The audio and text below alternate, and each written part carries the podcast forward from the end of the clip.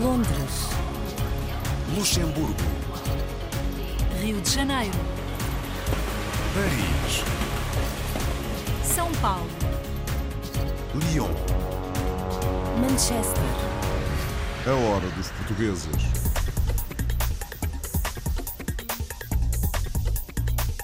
Sejam muito bem-vindos à edição semanal da Hora dos Portugueses. Hoje conhecemos a manager de performance operacional dos elétricos de Melbourne e um especialista em transportes na Alemanha. Visitamos uma orizaria portuguesa em East London. Conhecemos um historiador francês que publicou vários livros sobre Portugal e ainda um fotógrafo português que expõe no Luxemburgo. A o'clock. Hora dos Portugueses. Rio de Janeiro, Paris, Luanda, Dili, Cairo, Macau, Oslo, Kiev, Buenos Aires, Toronto, Nova York, Berlim. Austrália.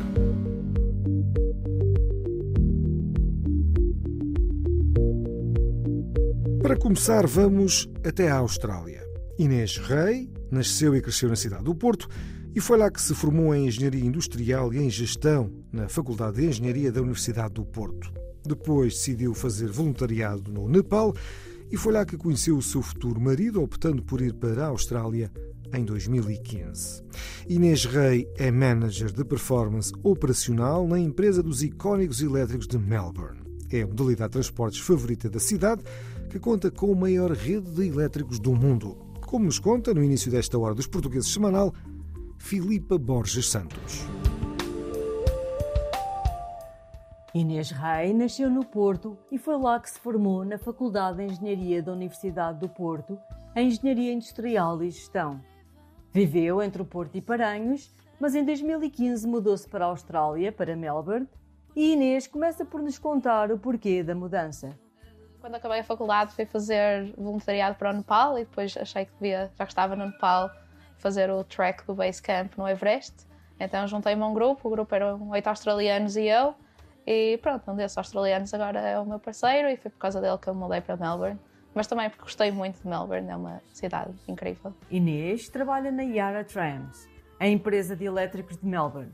E sendo este o meio de transporte mais popular da cidade, quisemos saber o que significa para ela trabalhar nesta empresa. Eu gosto muito de trabalhar para a Yara Trams, é um ícone da cidade, toda a gente vê os trams verdes, eh, sobretudo quando está no centro, ouvir o ding-ding do tram a chegar ou a pedir para as pessoas saírem do caminho. É, é algo que é mesmo icónico de Melbourne, então dá, dá prazer chegar ao trabalho todos os dias e saber também que estamos a mover pessoas, a oferecer transporte público e a, a mover a cidade, que é uma cidade bastante grande, com cerca de 5 milhões de habitantes. É, sentir que se faz algo pela cidade onde se mora é bastante agradável. A Yara Trams é a, a maior rede de elétricos do mundo, portanto é uma empresa muito movimentada, muito dinâmica, é um constante desafio manter eh, eh, a fiabilidade dos trams e, e movimentar todas as pessoas com mais de 5 mil viagens por dia nos nossos trams, mas é, é sempre um desafio muito interessante.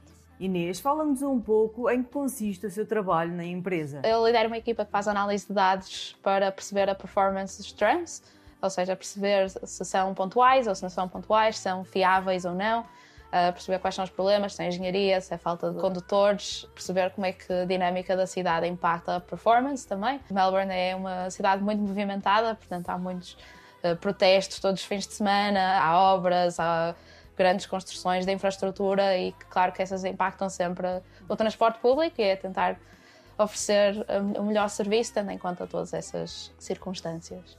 A Yara Trams é uma empresa com uma grande consciência ambiental e também social. Daí apoiar muitas campanhas. Inês destaca-nos algumas delas e também as que acha mais relevantes. Há bastantes que, que acho que vale a pena realçar. Uma para mim que é muito importante foi incentivar mais mulheres a se tornarem condutoras de, de elétrico e nos últimos 10 anos esse número triplicou através de várias iniciativas e eu acho que isso é, acho que isso é um grande feito. Há também algumas iniciativas, por exemplo, seis tramos por ano, que são dedicados a caridades diferentes naturezas, pode ser a vida animal, a violência doméstica, suporte a jovens, uma variedade de iniciativas. Então, há uma, também uma iniciativa que é para o equivalente ao Pride de Melbourne.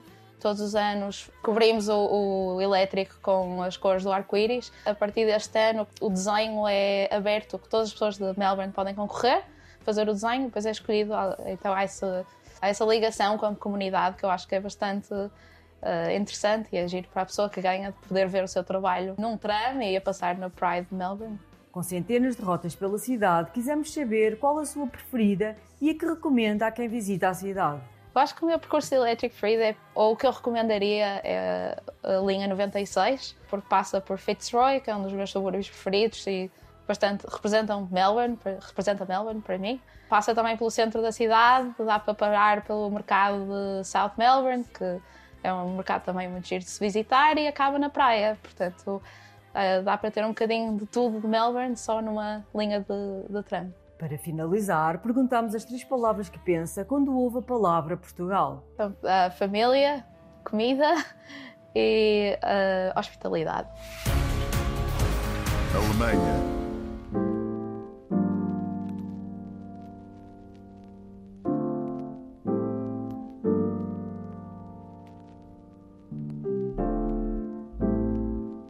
Fernando Teixeira, natural de Marco de Canaveses, foi ainda jovem para a Alemanha, onde permaneceu nos últimos 30 anos. Começou a trabalhar numa fábrica de plástico, depois numa empresa de paletes, mas o seu sonho era transportar passageiros da Alemanha para Portugal e vice-versa. Assim podia matar saudades da pátria viajando com frequência para o nosso país. Começou a trabalhar numa empresa de transportes alemã, onde esteve vários anos. Em 2009 a empresa entrou em insolvência e Fernando decidiu-se então a abrir uma empresa própria, alugando um dos autocarros. Com o sucesso, acabou por comprar mais três autocarros. Atualmente conta com quatro motoristas, sendo um deles a sua esposa, também portuguesa, e que o apoia incondicionalmente. A viagem é contada por Marisa Fernandes e Oliver Clipper. FT Ryzen é uma empresa de transporte rodoviário de passageiros criada pelo português Fernando Teixeira, com o objetivo de fazer viagens entre a Alemanha e Portugal para colmatar a saudade da sua pátria. Natural de Marco de Canaveses, o empresário vive há cerca de 30 anos na Alemanha. Eu vim relativamente jovem para passar férias a convite de familiares. Acabei por ficar e, como gostava muito de ir a Portugal várias vezes por ano, numa dessas viagens de autocarro, cheguei à conclusão que seria uma boa ideia. Fiz um curso de formação profissional nos transportes públicos e uh, comecei numa empresa que, nessa dita empresa com quem eu fazia as viagens como passageiro, comecei nessa empresa a, a condutor. E foi nessa altura então que comecei a ir regularmente também a Portugal. Juntei o útil ao agradável, com o gosto de ir várias vezes a Portugal visitar a família e, ao mesmo tempo, profissionalmente. Mais tarde, essa empresa para quem eu trabalho Uh, não correu muito bem, abriu uma solvência e nessa altura então pus-me contra a fazer as viagens uh, até hoje. Vai fazer 10 anos em 2024, quando criei a própria empresa com o nome FT Riser, que neste caso é o, as iniciais do meu nome, Fernando Teixeira, uh, Viagens, traduzido em português. Desde que trabalho por conta própria com uma serviço anteriormente por conta de outra, já vão cerca de 15 anos a fazer este serviço.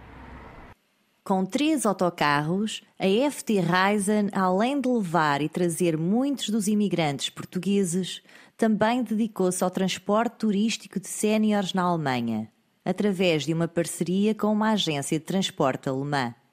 As viagens a Portugal são aquelas viagens que é na altura das férias da escola, Natal, Páscoa e Verão, algumas vezes nas férias de outono também. No resto do ano, então, trabalho para uma agência cá na Alemanha, uma agência Frankfurt, faço serviço sénior, que, digamos, não é dentro da Alemanha, é quase sempre no centro e norte da Europa, ou seja, a gente corre muitos países. Isto é um, um trabalho ideal para se poder viajar. Atualmente, são quatro motoristas. Um deles é a sua esposa, também portuguesa, que o apoia incondicionalmente. É uma experiência boa. Desde que, que ele começou, depois eu achei interessante, tirei a carta também e comecei a ajudá-lo. Já vai em 14 anos. É um bocado cansativo, porque são bastantes horas de trabalho, mas a gente faz. Por gosto. vai-se fazendo. Já faço isto há muito ano. Porque as pessoas com quem eu vou é como família. Os meninos desta, deste casal eram bebezinhos, estavam deitadinhos no corredor, na caminhonete.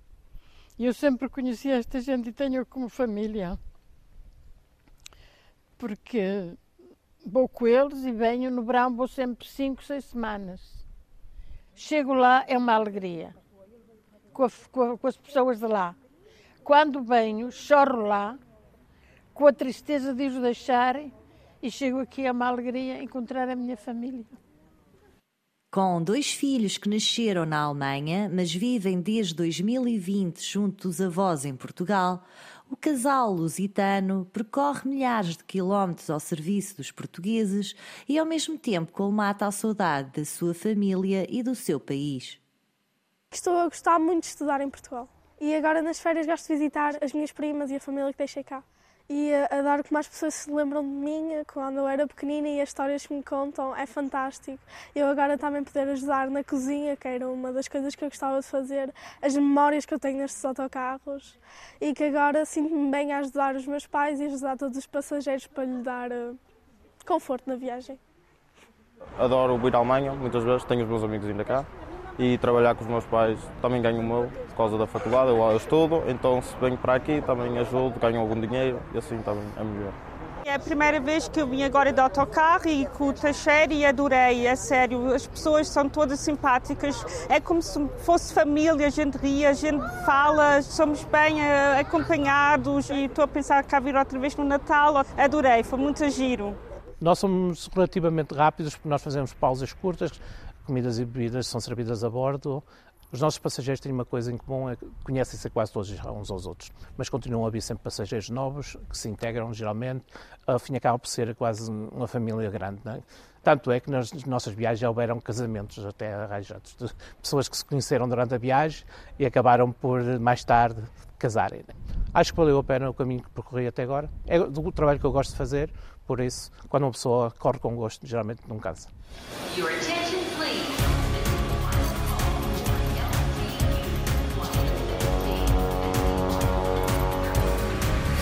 A hora dos Para já fazemos uma pausa para a música das comunidades. A luso-americana começou a cantar aos 8 anos numa igreja e hoje, apaixonada pelo R&B Soul, a partir de Boston, oferece-nos canções como Best I Can, aqui num registro ao vivo em Nova York. Trata-se de Wendy Lucas.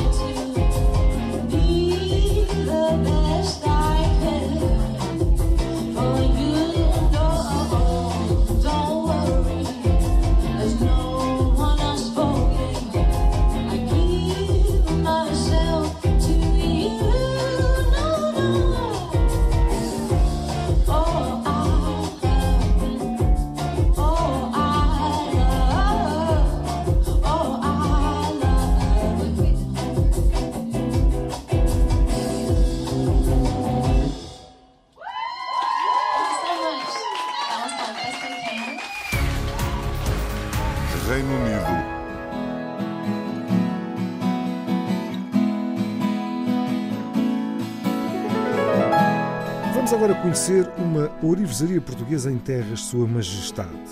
A Orivesaria Portugal localiza-se em East London, numa artéria selecionada de Londres. O negócio foi fundado em 1990 pela mãe de Oscar Carvalho, que vendia sobretudo à comunidade portuguesa a residir na capital britânica. Hoje, os principais compradores chegam do outro lado do Atlântico, dos Estados Unidos, mas a tradição e a comunidade portuguesa nunca foram esquecidas. A reportagem é de Alcino Francisco. O dia começa cedo para Oscar Carvalho e Solana Martins. Casados há 27 anos, decidiram mudar de vida, de país e continuar o negócio de família. Já lá vão 18 anos.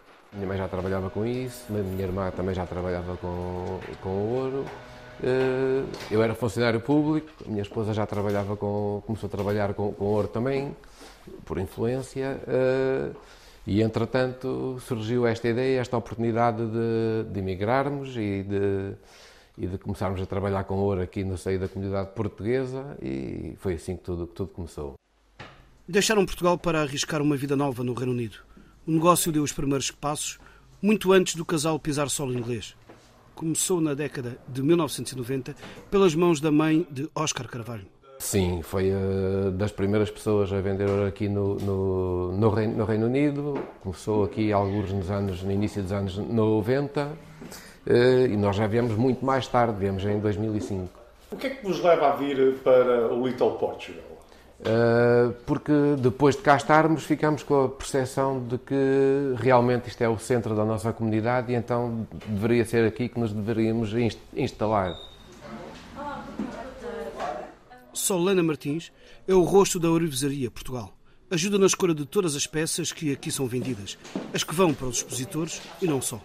O que é que diz aqui deste?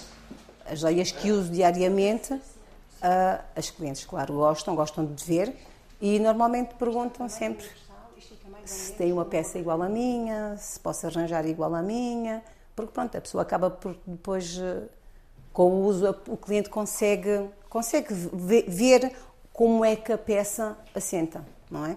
Pronto, e a própria beleza da peça. O ouro português, além de mais valioso, é muito procurado. Estados Unidos e Canadá são os principais compradores. Aqui dentro do próprio Reino Unido, exportamos para Liverpool, Manchester, exportamos, não, vendemos. A exportação, número um, é, são os Estados Unidos, eh, Canadá. Vendíamos muito, antes do Brexit, vendemos muito para a Europa também, incluindo Portugal, ou seja, o ouro vem de Portugal para cá e temos histórias curiosas de voltarmos a, a, enviar o ouro para lá. O ouro português é mais valioso pelo simples fato dos quilates que tem, não é? Portanto, uh, o ouro britânico tem o ouro de 9, que é o, o mais comum, e depois tem o ouro de 18, que é um pouco acima. Mas o nosso ainda continua a ser melhor, claro, porque é 19.2. Portanto, tem mais quilates, não é? Portanto, num ouro de 19.2 é 80% ouro puro e depois as 20% portanto, é constituído por liga. Num ouro, por exemplo, de 9 quilates, o, portanto, é 37% de ouro puro e o restante é todo liga. Os clientes que vão à loja são, na maioria, portugueses, mas também de outros países de língua oficial portuguesa. Qual é o peso que tem a comunidade britânica? Uh, talvez uns 20%. 20, 20, 25% neste momento. E, entretanto, tem também a comunidade dos países de língua portuguesa, africanos. Temos, e também uh, colombianos, uh, Uruguai, apanha muitas comunidades. De comunidade de origem portuguesa, temos os brasileiros, angolanos, etc. Mas apanhamos eh, de origem hispânica também. Os clientes vêm comprar alianças de casamento, alianças de 25 anos, das bodas de 25, das bodas de 50. Um, pronto, temos várias alianças, ouro branco, ouro amarelo uh, com zircónias, pronto, e fazemos à medida, portanto, ajudamos sempre o cliente uh, na escolha, uh, portanto, porque é um momento muito importante para o, para o cliente, comprar umas alianças para um casamento, não é? É bastante importante, então tem que ser tudo feito como deve de ser, não é? Então, Cilia. E depois acrescentam a tudo isso um serviço de reparações. Sim, sim, também, também. Sim. Temos um serviço personalizado e temos um serviço de reparações também, que é o cliente por exemplo, se precisar de uma reparação num fio, num anel, ou seja o que for, a gente põe novo, a peça fica completamente nova. Fazemos polimento, fazemos uh, soldaduras, uh, fazemos tudo. O coração de Viena é das peças com carimbo português. que está sempre na moda e nem as atrizes de Hollywood lhe conseguem resistir. A história começou não com este tamanho, mas com, com um tamanho muito maior, que a Sharon Stone foi convidada para ser uma madrinha de um dos barcos eh, que faz a, a travessia do, do Douro e então ela um dia aparece em Hollywood a passear com, com o coração ao peito e a partir daí explodiu a, a moda do novamente a moda do, da filigrana e do, dos corações. É caso para dizer que este negócio não passa de moda. Está de pedra e cal há mais de 30 anos em East London e é para continuar. França.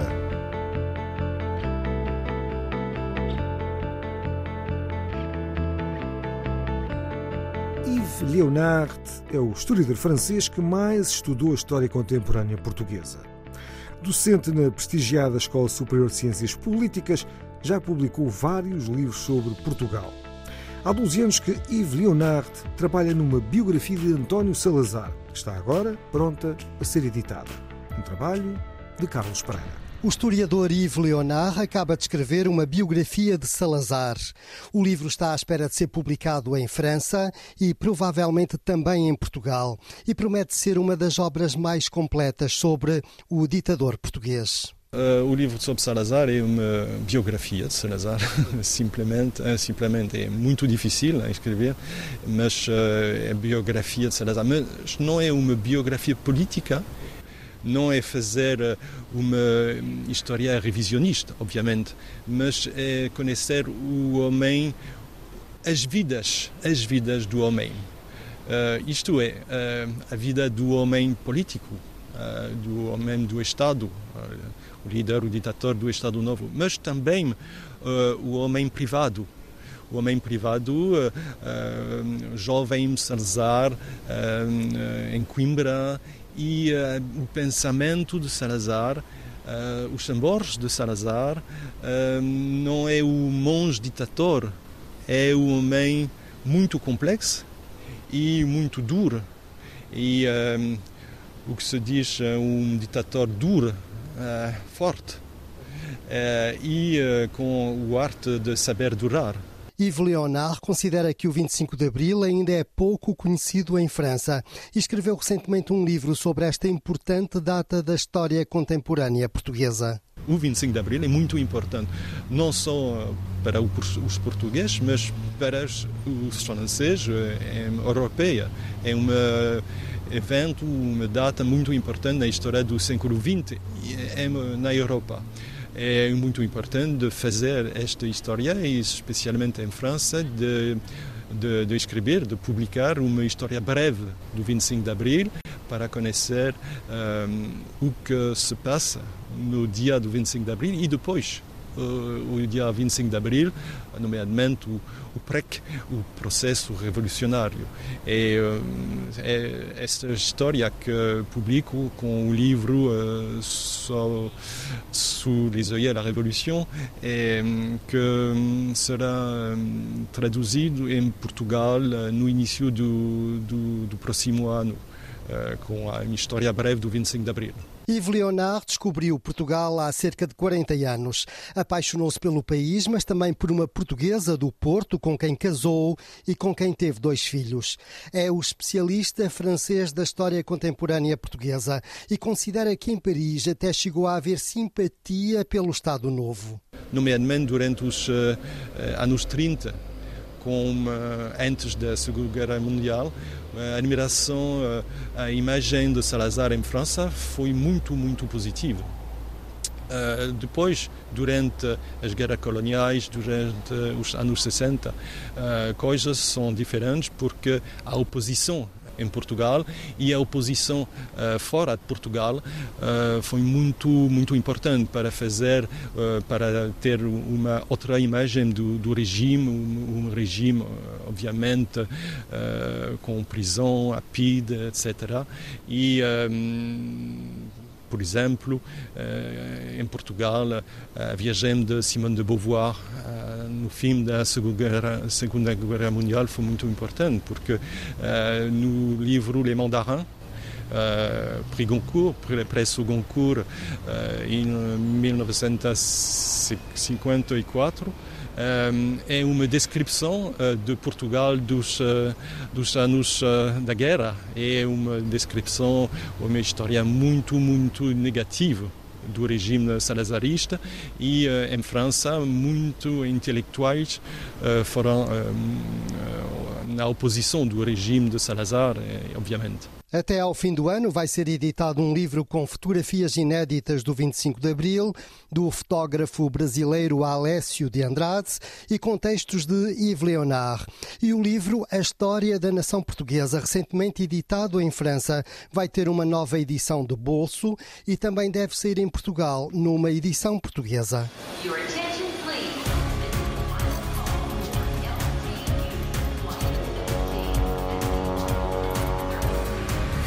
A hora dos portugueses. Entrei no silêncio a gritar, a gritar. O que me vai cá dentro, dentro deste sentimento.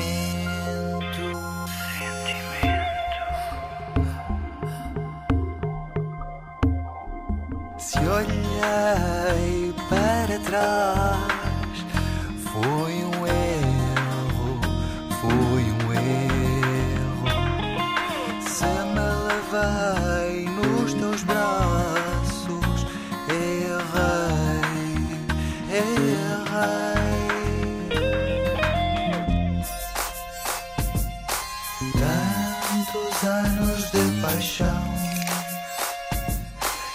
acabou em desilusão.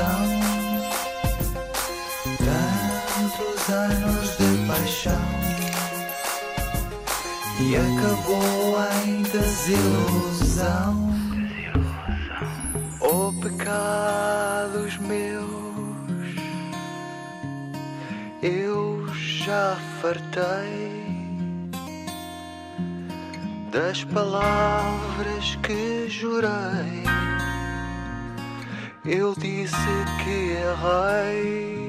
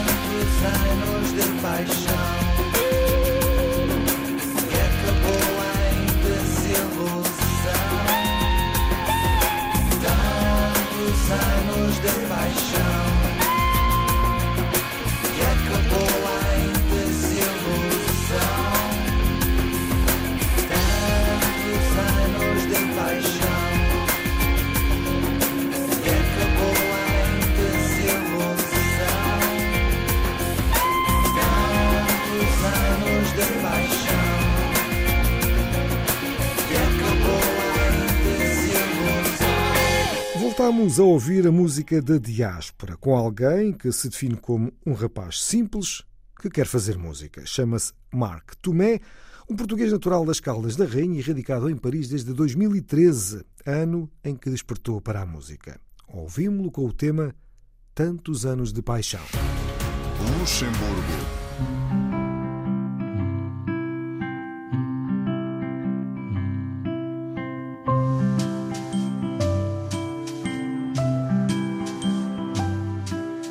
Estamos quase a fechar o programa de hoje. No Luxemburgo, falar de comunidade portuguesa e fotografia sem falar de Paulo Jorge Lobo é esquecer aquele que mais tem contribuído para eternizar a comunidade naquele país através do seu trabalho fotográfico. Alma Pintada foi o nome da exposição de Paulo Jorge Lobo, que esteve patente ao público na capital luxemburguesa durante o mês europeu dedicado à fotografia. É uma iniciativa que pretende promover a fotografia europeia, habitualmente assinalada com concursos fotográficos e exposições. Os detalhes com Marco António Ribeiro, Paulo Coglin e Dani Verdun. Tendo como mote a celebração do Mês Europeu da Fotografia no Grão-Ducado, Paulo Jorge Lobo foi o artista português convidado a expor o seu portfólio fotográfico no Centro Cultural Português Camões. Nesta que foi a nona edição da iniciativa, a exposição Alma Pintada funcionou como uma janela aberta para rostos, indumentárias e tradições da Portugalidade, tendo como pano de fundo paisagens e monumentos históricos da cidade do Luxemburgo. Foi um convite que me foi feito pela Adília Martins de Carvalho, a diretora aqui do Centro Cultural Português, Camões, e uh, portanto, para ser integrada esta exposição no, no, Mês Europeu da Fotografia, que se organiza anualmente no Luxemburgo, como noutras cidades europeias.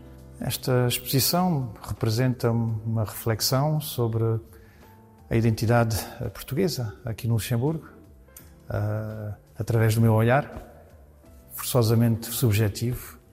Uh, ela compõe-se de três séries e cada uma propõe uma maneira de de, de, considerar um pouco a presença dos portugueses neste, neste território e a interação que existe entre uh, as marcas de identificação portuguesa e, e os, uh, os, lugares tipicamente luxemburgueses. Portanto, como tudo isso se junta, se dialoga, são propostas de, de, de reflexões, interrogações que eu me faço e que eu tento traduzir por imagens simples, na realidade, não, não, muito complicadas. Composta por três séries de fotografias, a cor aliou-se à iconografia e simbologia etnográfica portuguesa. Já o preto e o branco focaram atenções nos traços característicos dos retratados. Nas duas primeiras séries a cores, jogo precisamente com os trajes uh, típicos portugueses ou também com as maneiras uh, tipicamente portuguesas de de funcionar, de agir uh, no, âmbito de festas culturais, festas sociais, uh, onde a cor tem muita importância. Porque quando se entra num café português, aqui, como em Portugal provavelmente, a cor é, salta-nos aos olhos. a terceira série que está, portanto, aqui atrás é, é, mais preto e branco, precisamente porque eu queria ir à essência das pessoas, à, à alma das pessoas, o olhar, o rosto, e despilos um pouquinho dessas dessas roupagens exteriores que facilmente podem ser uh, associadas a clichês ou a estereótipos. Portanto, é uma tentativa nestas fotos, nestes retratos a preto e branco, de ir mais à essência de cada indivíduo. Uma essência cristalizada no tempo através de um trabalho que contou com o contributo de um dos mais representativos grupos etnográficos portugueses no Luxemburgo. Esta sessão uh, deu-se com a ajuda do grupo etnográfico do Alto Minho e de tentarmos este tipo de fotografias onde eles pousam e por detrás temos os, as paisagens tipicamente luxemburguesas, com os, os, edifícios mais representativos.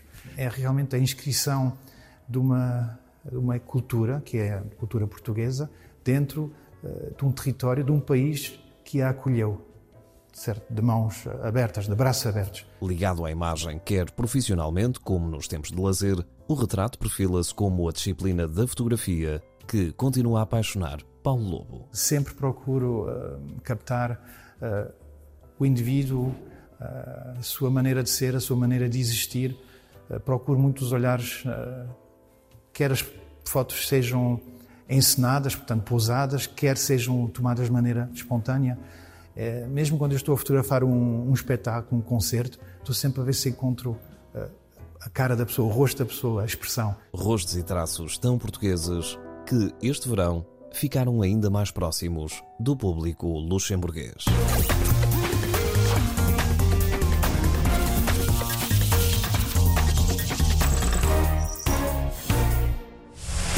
E por hoje é tudo. É o fecho desta Hora dos Portugueses, com edição, apresentação e sonoplastia de João Pedro Bandeira.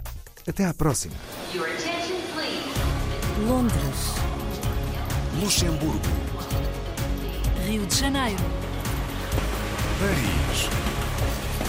São Paulo. Lyon. Manchester. A Hora dos Portugueses